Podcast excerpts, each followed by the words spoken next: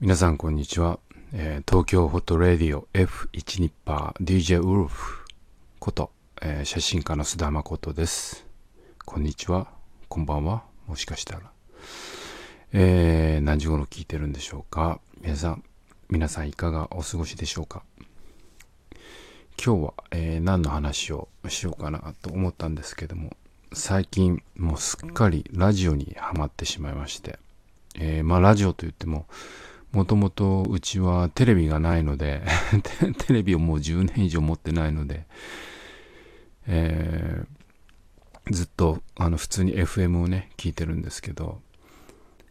ラジオにハマってるっていうのはこのインターネットラジオですね。最近流行ってるっていうか、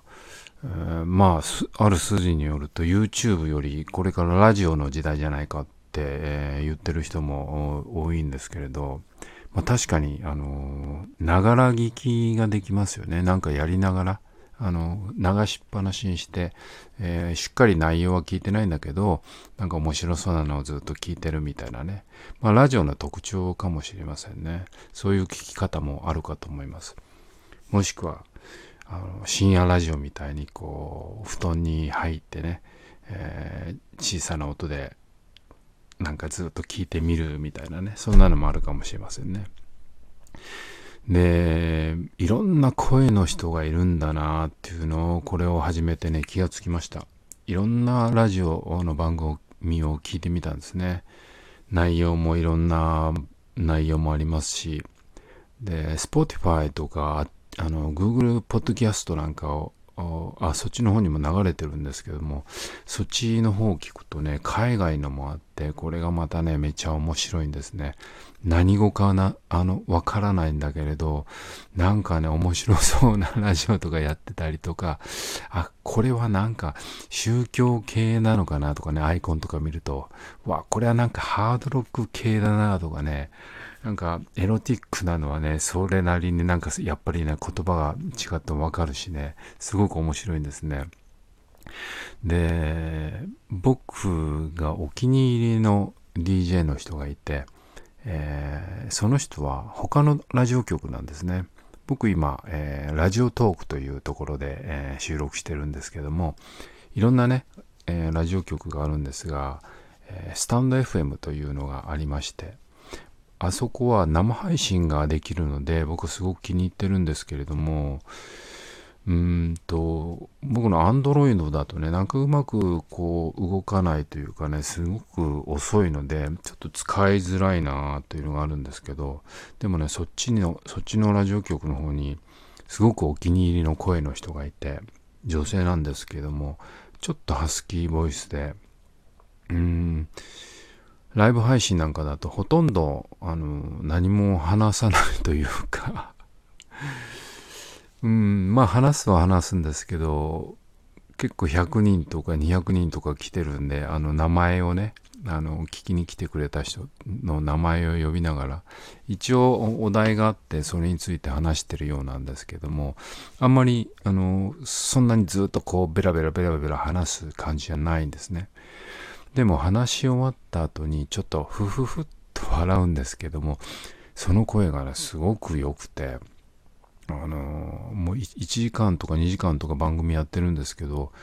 まあ半分以上は話さないんですが、そのフフフを待つために聞いてるみたいなところがあって、それがね、あの、す、なんだろうな、なんかこう、声ってバイブレーションなんですかね。内容、もちろん内容もすごく重要なんですけれど、自分に合うかどうかっていうのがすごく大事で、例えばもう僕の声を好きな人もいるでしょうし、そうでない人もいるでしょうし、高い声、低い声が好きな人もいるでしょうし、なんかこう声のバイブレーションなんですかね。あとこの音声に乗せた録音した時のなんて言うんだろう、専門用語だとちょっとわからないんですけど、こう、チッとかタッとかいうのがこう、切れるというか、尖るというか、なんでしょうね、普通の会話の多分生声の上とか下の周波数が切られてるような感じっていうのかな。それがね、またすごくいいってっていうかそれ専門的に多分詳しい人に聞いたらわかると思うんですけどそれがねラジオの特徴っていうのかな。また生声とは全然違う感じで。でその人はその 笑い声を聞くためだけに あのスタンド FM の方を聞いてて僕はそっちでは配信はしてないんですけど時々あのインスタであのインスタライブでね僕は生配信をしてますけど、えー、本当に声がねすごく面白くてでもね癒し系の声の人ってたくさんいるんですよ。まあそういうタイトルでね、結構配信してるいる人がね、たくさんいて、あ、この人いい声だな、あ、こっちの人も独特でいい声だなって思うんですけど、やっぱりね、写真もそうなんですけど、声もそうで、えー、もろね、その人が出ちゃうんですね。だから怖いですよね。僕なんかもこうな、あの、録音してて、自分が出ちゃうと思うとすごい怖いというかその人の知性みたいのがバレてしまうというかすごく癒し系で話してるのにちょろっとなんか普段使ってる、えー、あまり良くない言葉とかがポロって出てきてしまうとわあこの人いい声だったのに残念だなって思ってね聞かなくなっちゃうことがあるんですね。この喋りっていうのがね、ほんとね、その人が出ちゃってすごく面白いですね。だからいろんな人がいて、あの、癒し系じゃなくても、やっぱこう、なんて言うんだろうな、声、声を